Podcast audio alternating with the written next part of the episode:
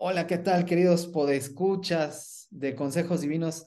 Ya estamos nuevamente por acá con un nuevo episodio y esta vez, ahora sí, estamos empezando bien el año con Floriano Ramos, eh, que está al frente del Ministerio Misional y Simple. Algunos, algunos, se han sumado muchos seguidores en el último año y ya no les tocó escuchar las, las, las primeras conversaciones que tuve con Floriano. Bueno, primero que nada, Floriano, bienvenido a Consejos Divinos. Gracias. Es un gusto estar de nuevo, Efraín, contigo y con todos los escuchas de tus podcasts.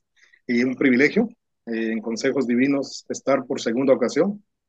Es cierto, eh, estuvimos allá, muy comenzada la pandemia, si mal no recuerdo. Sí. Creo que fue en el 2020, ¿verdad? Sí, creo que a finales, sí. por ahí, sí, como noviembre quizá, no me acuerdo bien, pero sí, finales de 2020. Aquí estamos de nuevo, con mucho gusto.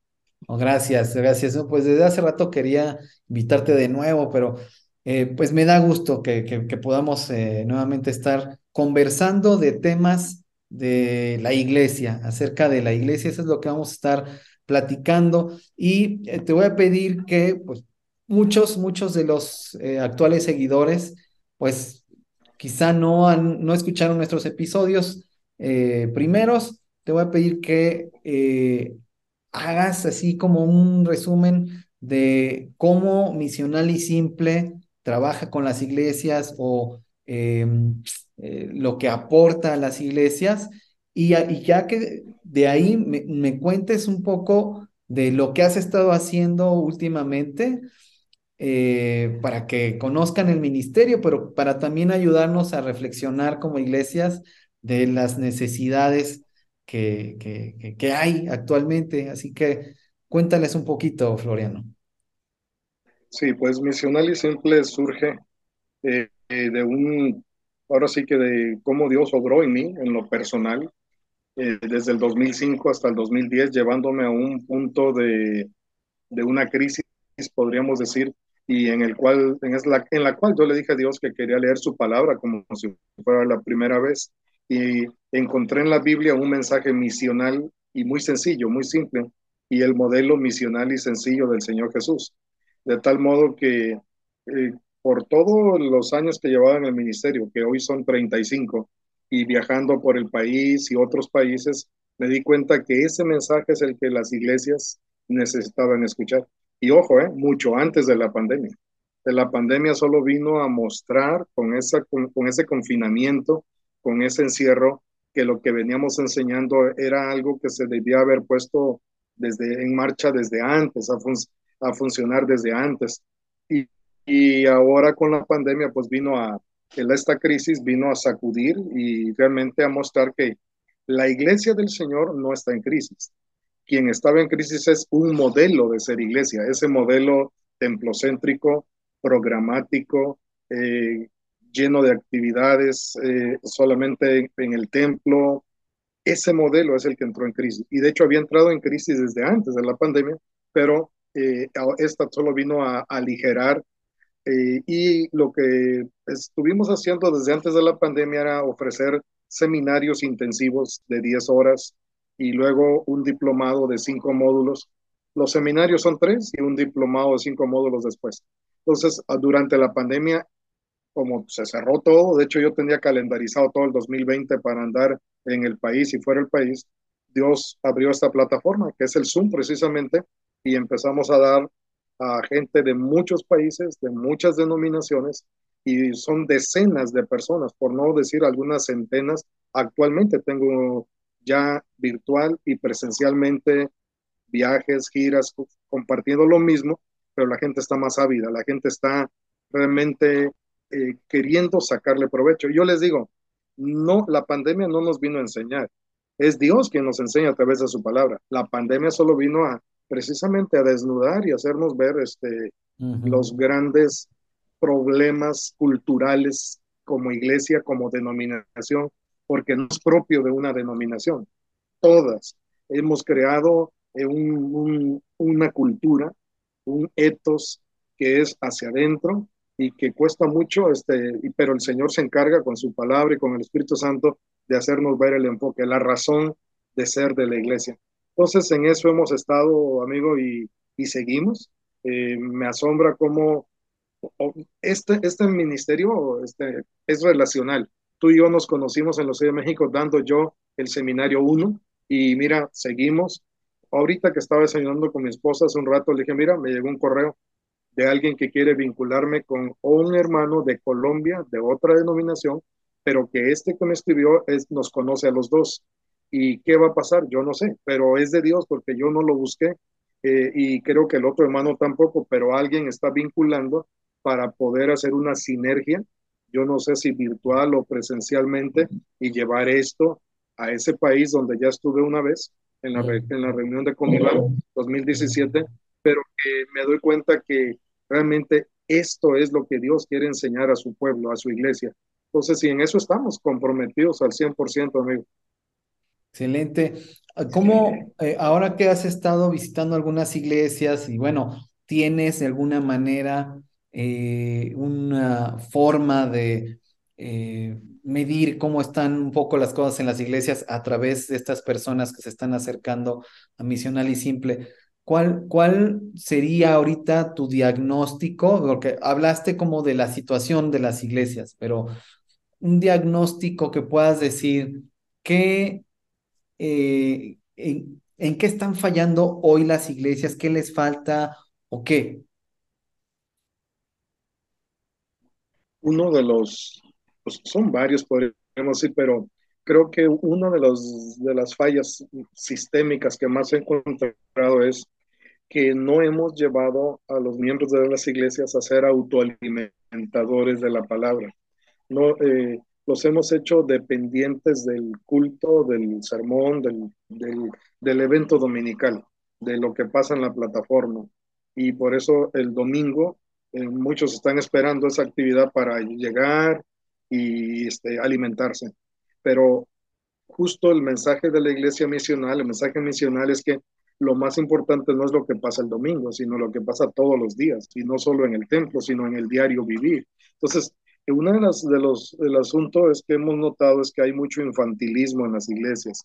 Diría Pablo y diría el escritor de Hebreos, que gente que debiera ser madura y es inmadura, gente que debiera ser adulta y es niño, que debiendo tomar alimentos sólidos necesita leche, que debiendo ser un obrero, un colaborador, es alguien dependiente del, del, del de los pastores, de ciertas personas del staff. Entonces, si no enseñamos a nuestra gente a autoalimentarse, a meditar en la palabra, a pasar tiempo con Dios, eh, aunque tengamos los programas más eh, más este, suntuosos, las actividades, el evento dominical de calidad profesional, lo que se va a seguir generando es una religiosidad, una cultura de mantenimiento espantosa. Y eso, eso por un lado. Otro, una de las cosas que me he dado cuenta es que la mayoría de denominaciones son programáticas, y tienen programas y quieren que con programas, eh, de algún modo quieren ir elevando el nivel de compromiso de los, de los miembros, pero no. Eh, es cierto que Jesús a las multitudes les predicó, pero a sus discípulos les, les los entrenó, los discipuló y les fue elevando la vara. O sea, el nivel de compromiso fue incrementándose desde cuando les dijo, vengan y vean, que no había ningún compromiso, hasta cuando les dijo, id y hacer discípulos de todas las naciones. Pasó por otras seis etapas intermedias entre esos dos entre el cero compromiso al 100% compromiso hubo etapas. Entonces nosotros, tristemente, el liderazgo de las iglesias, a veces dejamos la vara muy abajo, es decir, no, no exigimos compromiso de los miembros.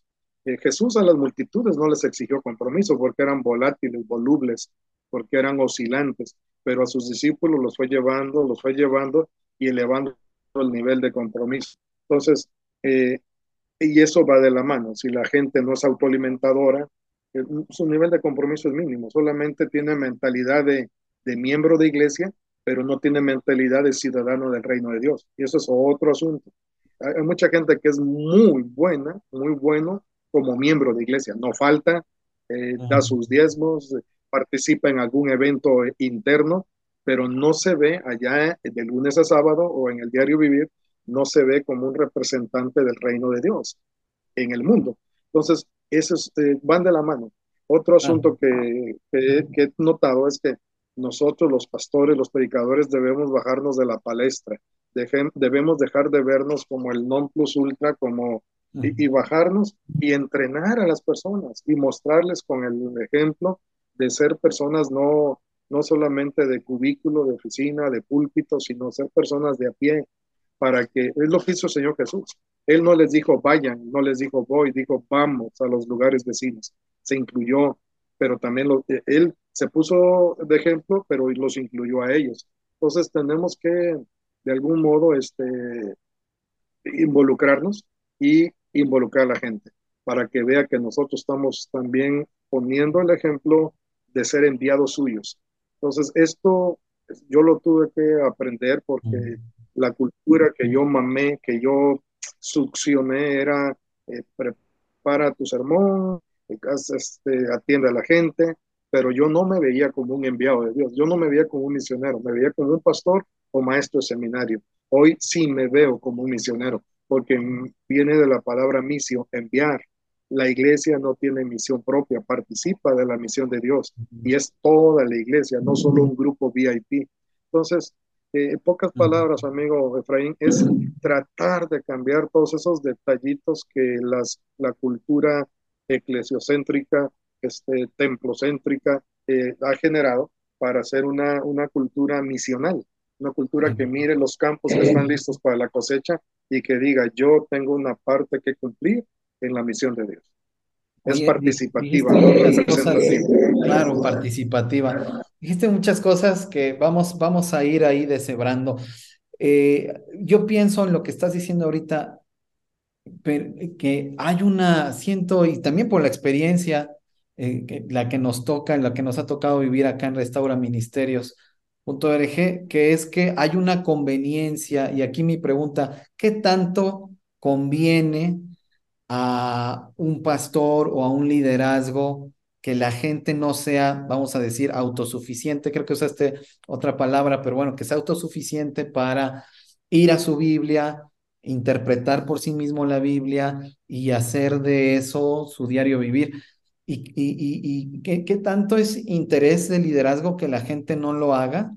Pero que también, eh, creo que es más obvio que hay una conveniencia de parte de la, la congregación, por así decirlo, de no hacerlo, ¿no? De vivir de la espiritualidad, del, del, del liderazgo, del que me enseña, del que me predica, pues ya no tengo que yo no tengo yo que ir y estudiar y leer la palabra y tratar de entender, y, eh, sino que pues ya solo replico, repito lo que estoy recibiendo.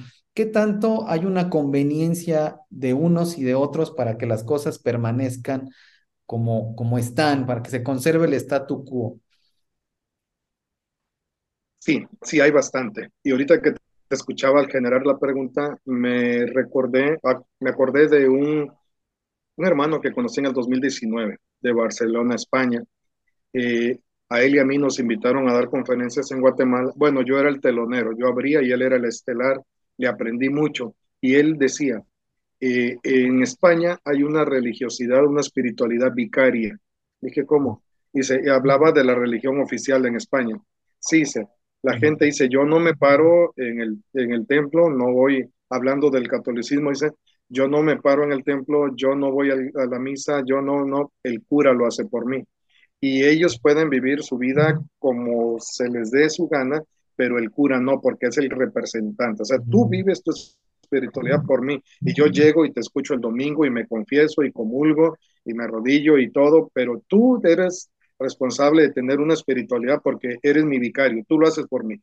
Entonces, eh, ahorita que te escucho, eh, lo que lo admitamos o no, con otras palabras si tú quieres, pero eso también se ha extrapolado hacia el protestantismo, hacia el evangelicalismo. La gente piensa, como yo no voy a predicar, como yo no voy a enseñar, ¿para qué leo mi Biblia? Como yo no soy el que dirijo el, el comité o el ministerio de evangelismo, esto para qué voy a orar. Como... Entonces resulta que eh, se crea esa, esa espiritualidad vicaria o ese, ¿cómo podemos llamarle? Compromiso vicario, como que si como que si los pastores o líderes hubiesen sido comprados con otra sangre y los otros con otra sangre de menor calidad. Pedro en su segunda carta dice, en el capítulo 1, versículo 1, dice, eh, a, los que les escribe la carta, les dice lo siguiente, dice, eh, Pedro, siervo y apóstol de Jesucristo, a los que han alcanzado una fe igualmente preciosa como la nuestra, por la justicia de nuestro Dios y Salvador Jesucristo. Dice que la fe de sus lectores es igualmente preciosa como la de él.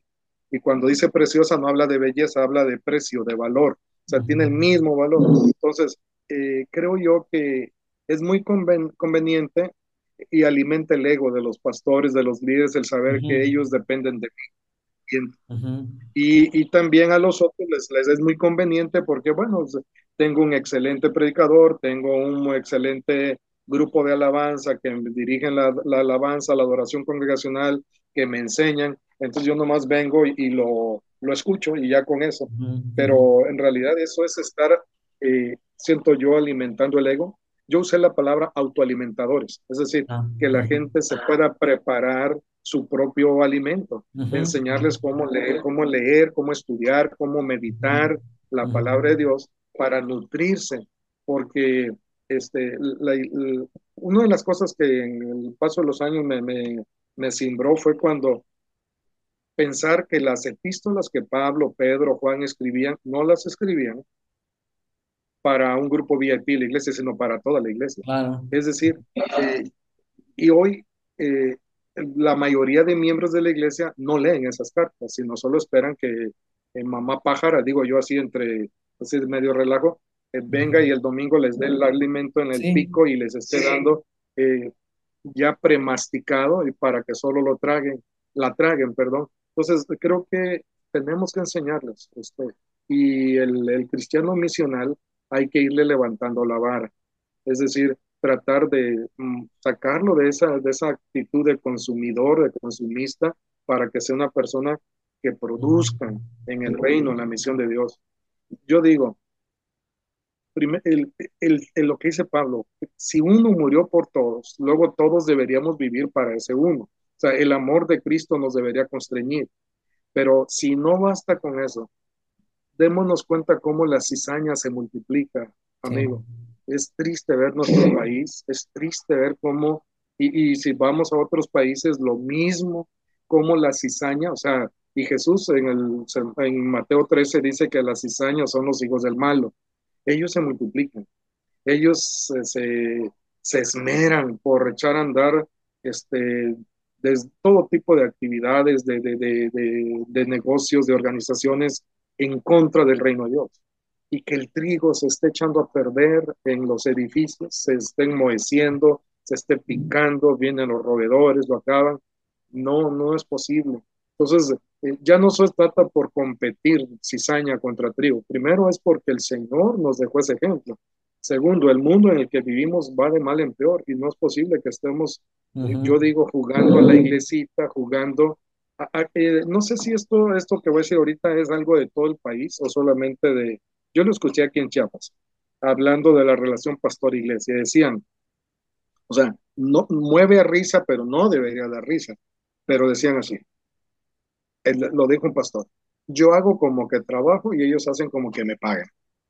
Y, y, me vino a mi mente por lo que tú dijiste, qué tanto conviene a unos y a otros.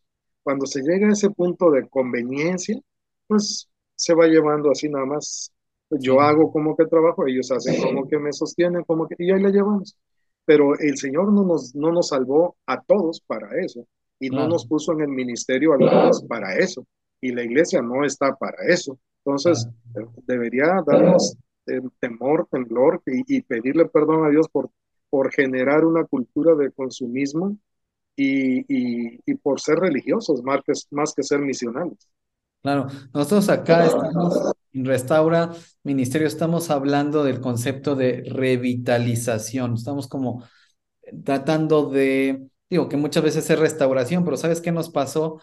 Que cuando hablábamos de restauración, como que las iglesias decían, no, pues no estamos tan mal, y restauración suena como muy fuerte, entonces ahora estamos hablando de revitalización. No, no es en ese sentido, sino que finalmente algunas iglesias necesitan ajustar el rumbo eh, necesitan una, vamos a decirle así, reingeniería, ¿no? O replantearse incluso conceptos fundamentales tales como, ¿qué es la iglesia? ¿Para qué estamos aquí? Porque a partir, lo que hemos visto es que empezando por ahí es casi, casi el punto número uno para la revitalización. A ver, primero, ¿quién es Dios? Y luego, la iglesia, ¿para qué está aquí? Porque si nosotros queremos hacer ajustes como iglesia local, pero no entendemos, como tú lo estabas diciendo, para qué somos llamados, para qué fuimos salvados, para qué fuimos redimidos, entonces no vamos, vamos a pensar que nuestro llamado es otro. Te voy a poner un ejemplo y tiene que ver con lo que has estado diciendo. Es increíble, me parece increíble que la gente no invierte tiempo en conocer a Dios a través de las escrituras, ¿no? Porque hay unos que enfatizan el, el, el, conocer las escrituras, pero muchas veces el resultado es hacernos expertos en Dios, hacernos expertos en Jesús y ya, ¿no? Pero, pero si hacemos el énfasis en conocer a Dios, quién es, cómo es, qué quiere, ¿no? Entonces, de entrada, ¿no? Eh, la gente no quiere invertir tiempo en conocer quién es Dios, conocer a Dios, vamos a dejarlo así pero sí invierten muchos tiempo en varias filosofías, en varias, eh, hasta en cuestiones espirituales, iba a decir espiritualoides, pero son espirituales, nada más que pues eh, a veces tiene que ver más con el enemigo que, espiritual, ¿no? con Dios, ¿no? Este, espirituales por no llamarlo demoníaco, ¿no?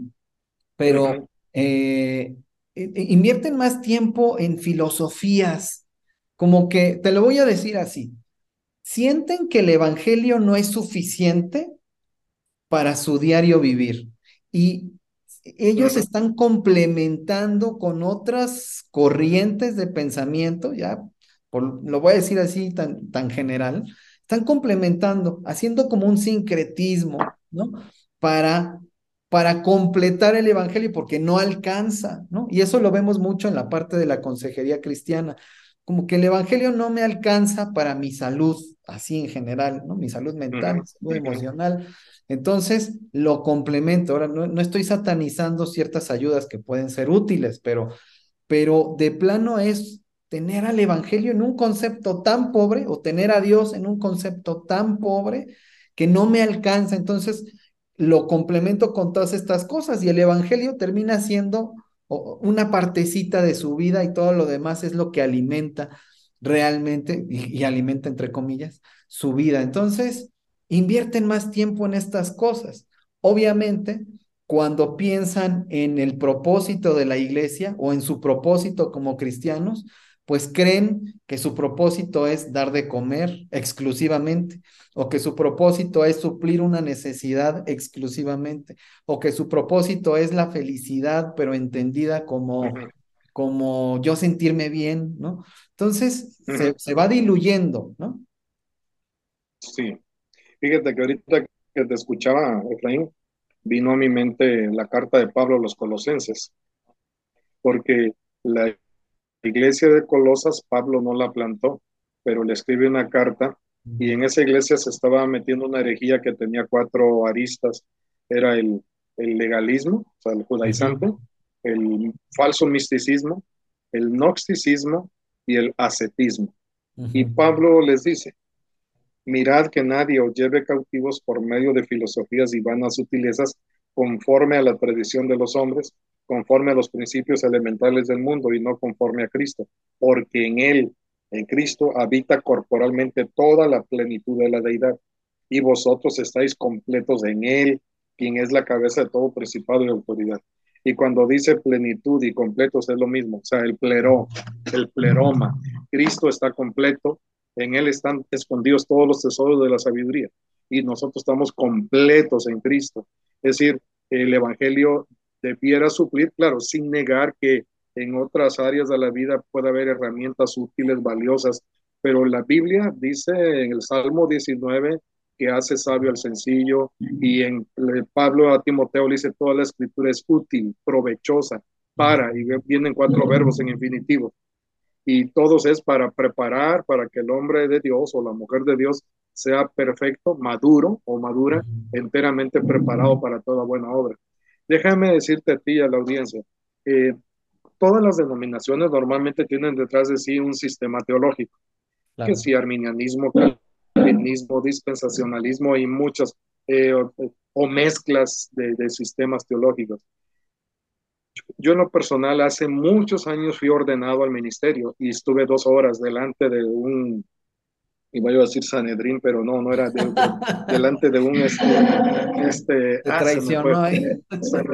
Se, me, traicionó el subconsciente. Del, ah, se me fue ahorita el, término que se utiliza a todo el de pastores.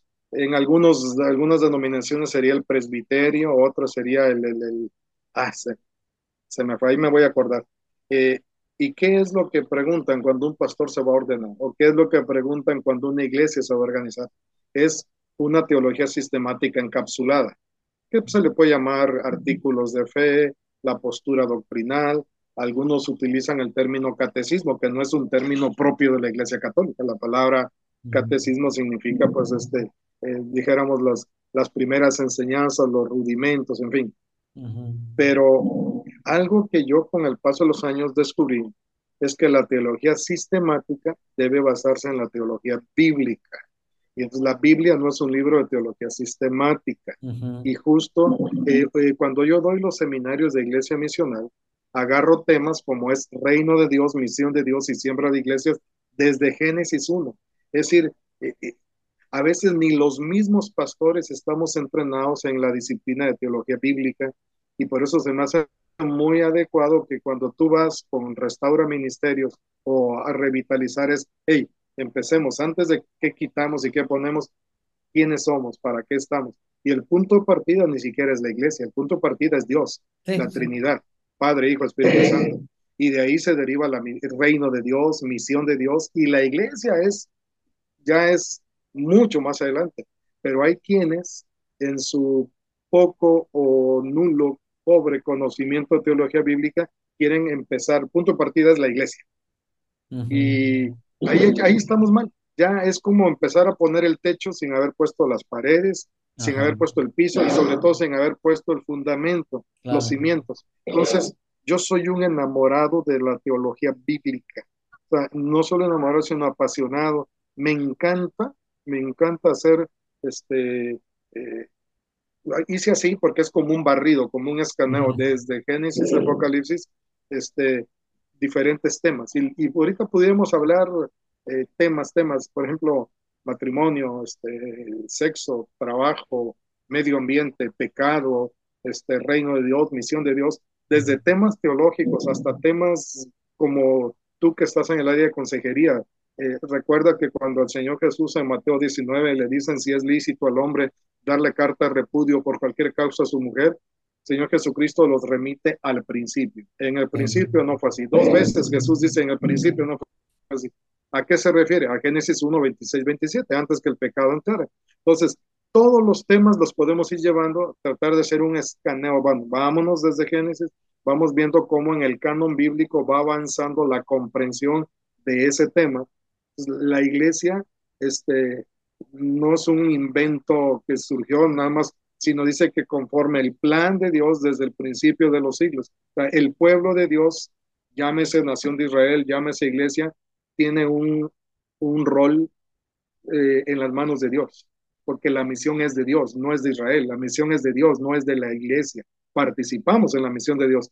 Entonces, eh, todo esto tiene que ir amalgamado, lo bíblico, lo teológico, lo práctico, si solamente queremos hacer, modificar lo práctico, es como hacer una más algo cosmético, algo superficial. Y, lo que la iglesia necesita no es solo un, una barnizada, lo que necesita es una, ahora sí que una desaprender para aprender, casi, casi derribarla para volverla a edificar, diría Pablo en la primera carta de los Corintios. Eh, yo puse el fundamento, el cual es Cristo, y luego cada quien mire cómo se sobreedifica. Algunos usarán oro, plata y piedras preciosas, otros usarán madera, heno y hojarasca, pero el fuego hará ver cuál, qué es lo que se mantiene. Ya sabemos que el fuego purifica a las primeras y hace cenizas a las segundas. Entonces, uno tiene que preguntarse, eh, mi iglesia local, mi denominación y la iglesia en general, qué material estamos usando para edificar la iglesia que Cristo compró, la iglesia por la que Él vendrá. Y entonces nos corresponde a cada generación hacernos esas preguntas y hacer los cambios necesarios. En mi caso, eso implicó comenzar un ministerio. Yo ya tengo 60 años, casi 61, pero hace 12, 13 años empezar de cero esto eh, y dar pasos de fe. Pero mirando hacia atrás, digo, era de Dios.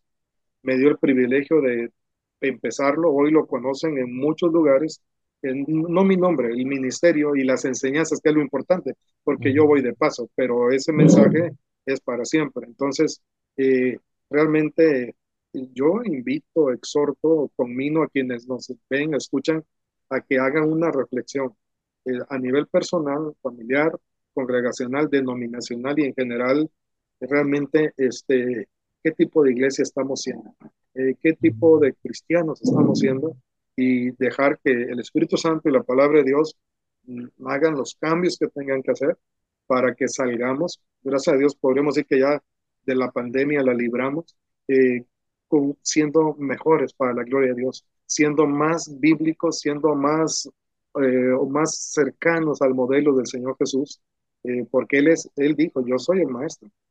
Y el maestro nos dice el qué y el cómo, nos da el contenido y nos da el modelo a seguir. Entonces no andemos queriendo copiar modelos de pastores exitosos, sino el modelo es el del Señor Jesús.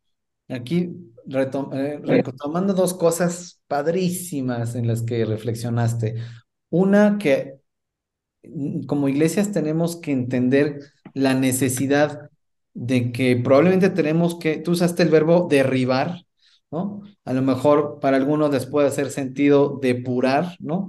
Eh, algunas iglesias que cuando fueron fundadas dijeron, no, pues nosotros tenemos cinco, ocho, diez ministerios, lo que sea, y es, es intocable, o sea, incluso una estructura administrativa o, ministerial en un momento dado, que terminan siendo más estructuras administrativas que ministeriales, eh, porque son eh, áreas en las que funcionan cosas, pero, pero hay poco servicio en el sentido de lo ministerial.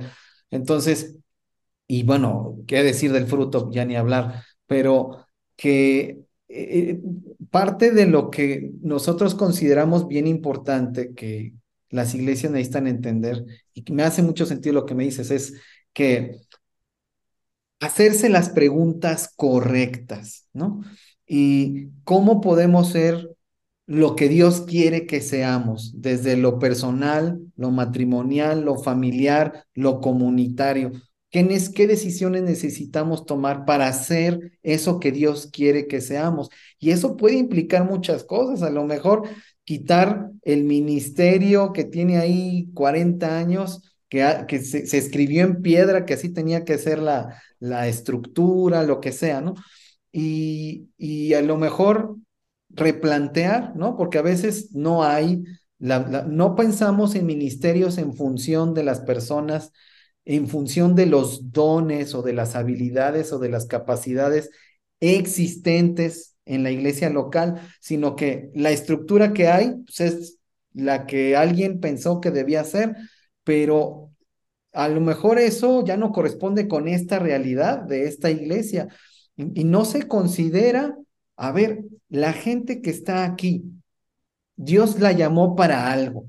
¿Qué habilidades, qué capacidades, qué dones tienen? Porque eso es lo que la iglesia tiene que ser y hacer, o sea, en el sentido práctico, ¿no? En el sentido del propósito, pues lo que, lo que Dios ha determinado. Pero en el sentido práctico, pues esta es la iglesia local que tenemos hoy. Entonces, a lo mejor en ese sentido, la iglesia se podría no adherir a, a, una actividad preestablecida, sino a decir, a ver, yo puedo servir de esta manera porque esto es lo que yo soy, ¿no? Porque mucha gente no está poniendo al servicio ni de la iglesia ni de la comunidad fuera de la iglesia, no está poniendo al servicio sus habilidades, sus capacidades o sus dones, porque se están sumando a algo que ya está ahí, como vamos a decir, prefabricado que no corresponde a la realidad Y entonces son ministerios que reclutan manos, pero que no están poniendo a trabajar personas que, que tienen, digamos, este paquete, ¿no? Entonces, si no hay este discernimiento, pues imagínate, o sea, la gente no está sirviendo con lo que es, sino que simplemente se está incorporando a una estructura, a un funcionamiento. Eso es por un lado. Y por otro, algo que Dios me ha ayudado a entender y que estamos tratando de ayudar a las iglesias a entenderlo también, que está en la palabra, o sea, no estamos inventando nada, ni el hilo negro, ni nada, que es cómo, que es que la iglesia más bien se disponga antes de echar a andar planes que corresponden a agendas, a veces personales, pues tratar de entender qué está haciendo Dios, qué está haciendo Dios en mi país, cómo se está moviendo Dios en mi ciudad o en mi pueblo, qué tratar de discernir qué está haciendo ya Dios para unirnos de alguna manera a eso que Dios ya está haciendo, en vez de tratar, voy a decir, eh, de alguna manera, tratar de forzar a Dios a que bendiga nuestros planes, que bueno, esto, esto ya de alguna manera ya se habla, ¿no? Creo que hay mucha, mucho que hacer por ahí. tus últimos pensamientos, eh, mi estimado Floriano. Que debemos de ser como aquellos de la tribu de Isaacar, entendidos de los tiempos que estamos viviendo. Eh, debemos, estoy leyendo a un autor argentino que dice que ya ni siquiera estamos en la posmodernidad, sino en la hipermodernidad, y que esta situación de, de, la, de la, pandemia eh, vino a acrecentar más esa, esa cultura. Entonces, eh, urge desaprender para aprender, urge darnos el, o sea, darnos el chance de, reflexionar, como me decía un profesor en el seminario, tenemos tres dedos de frente para pensar por qué estamos haciendo lo que estamos haciendo. Eh, está en la Biblia, eh, qué es lo que Dios quiere hoy, en esta coyuntura histórica, en este momento que nos está tocando vivir, cuando la sociedad está así. Entonces, porque el, el Evangelio ha pasado por muchos ismos a lo largo y el posmodernismo fue uno, el modernismo fue otro, y así fue eh, el oscurantismo de la Edad Media y todo el racionalismo de la ilustración, y el Evangelio lo ha penetrado. Entonces han penetrado todo, y va a penetrar también la hipermodernidad, pero sin cambiar el mensaje, tenemos que ser dóciles y sabios para ver qué cosas cambiar respecto a, a la cultura interna a nuestros paradigmas y a esas cosas que, como tú dices, que venimos arrastrando de, de generaciones pasadas.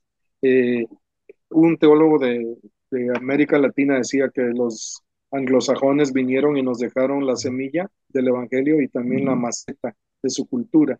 Y a veces nosotros eh, lo ponemos al mismo plano y queremos seguir manteniendo la semilla y la maceta. Es decir, eh, el, la misma, el mismo modelo de por poner un ejemplo de sociedad femenil, varonil, juvenil, o el mismo modelo de templos, lo, lo, arquitectónico, la plataforma y tantas, tantas cosas, el horario, los cultos, el día de los cultos, el formato, todo, todo, nos dejaron todo un bagaje y tenemos que ir, eh, es, eh, yo obvio que tengo un estilo de música que me agrada por mi edad, hay muchas cosas, pero tengo que reconocer que no se trata de qué, qué me gusta a mí o qué te gusta a ti, sino qué es lo que el Señor nos manda hacer.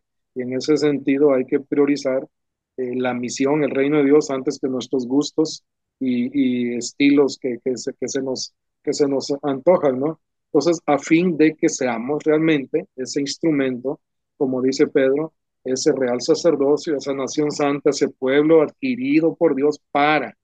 Primero viene el indicativo, lo que somos, luego viene el imperativo, lo que tenemos que hacer. Somos esto para hacer esto. Entonces, y ahí es donde entra la reflexión sea, si somos esto, ahora en esta época, para cumplir esto, pues hay que cambiar esto. Tú usaste la palabra reingeniería, hay que hacerlo. No es una palabra bíblica, pero el concepto sí es, es eh, diría Pedro, de, de, de, digo Pablo, cuando no amoldarnos a este mundo, sino re, transformarnos mediante la renovación del entendimiento. Entonces, tenemos que estar haciendo eso continuamente y a cada generación le toca. Entonces, lo, los que ya tenemos de 60 para arriba, tenemos que enseñar esto a los más jóvenes y esos a más jóvenes para que este, podamos ser dúctiles, dóciles a, a la palabra y a la guía del Espíritu Santo. Eso sería lo último, mi amigo, y gracias. El tiempo se nos fue como agua entre las manos, entre los dedos, Sí. pero muy valioso realmente. No, qué bueno, estuvo, estuvo buenísimo y la idea es ayudar a los que nos escuchen y nos ven a reflexionar, a llevar estas conversaciones a sus iglesias, a sus familias. Está, está bueno, qué bueno, de eso se trata. Yo eh, ahorita lo último que decías pensé así como de rebote lo de los horarios y los días de los cultos que eh, pues hay mucha gente que hoy día ya trabaja los domingos y no pueden reunirse con la iglesia los domingos y no estamos pensando en tanta gente, sobre todo en las grandes ciudades que trabajan los domingos, pero bueno, eso ya fue como un- una idea de rebote que llegó. Gracias, mi estimado Floriano, de verdad que eh, es un gusto escucharte, un gusto verte. Vamos a, a, a- seguirle por ahí en otra ocasión. Y eh, sí, ¿hay alguna página de que puedan consultar Misional y Simple, ya sea web o en redes sociales, algo? Sí, amigo, en Facebook está Misional y Simple. Pu- Pueden buscarlo, sí, en, así que en el buscador de esa red y ahí encuentran a la página del ministerio y estamos para servir donde Dios nos lleve, donde hay una necesidad, puede ser una iglesia, grupo de iglesias, organizar, es para todas las denominaciones evangélicas, bibliocéntricas, trinitarias, estamos para servir. Entonces, este, en el país y fuera del país. Entonces, estamos a la disposición, es un ministerio y estamos, queremos ser útiles en las manos de Dios y donde nos inviten, vamos, con la ayuda del Señor. Amén, gracias a Dios. Pues ya saben, pónganse en contacto con eh, Floriano y pues no me O también eh, el, personal, perdón amigo, está Floriano Ramos Esponda, aparte hay dos, Misional y Simple y mi nombre. Ah, ok, claro, también, por supuesto. Pueden buscarlo también por su nombre. Así que gracias, gracias, muchas gracias, Floriano, y gracias a ustedes también por eh, dedicar este tiempo a escuchar, para reflexionar.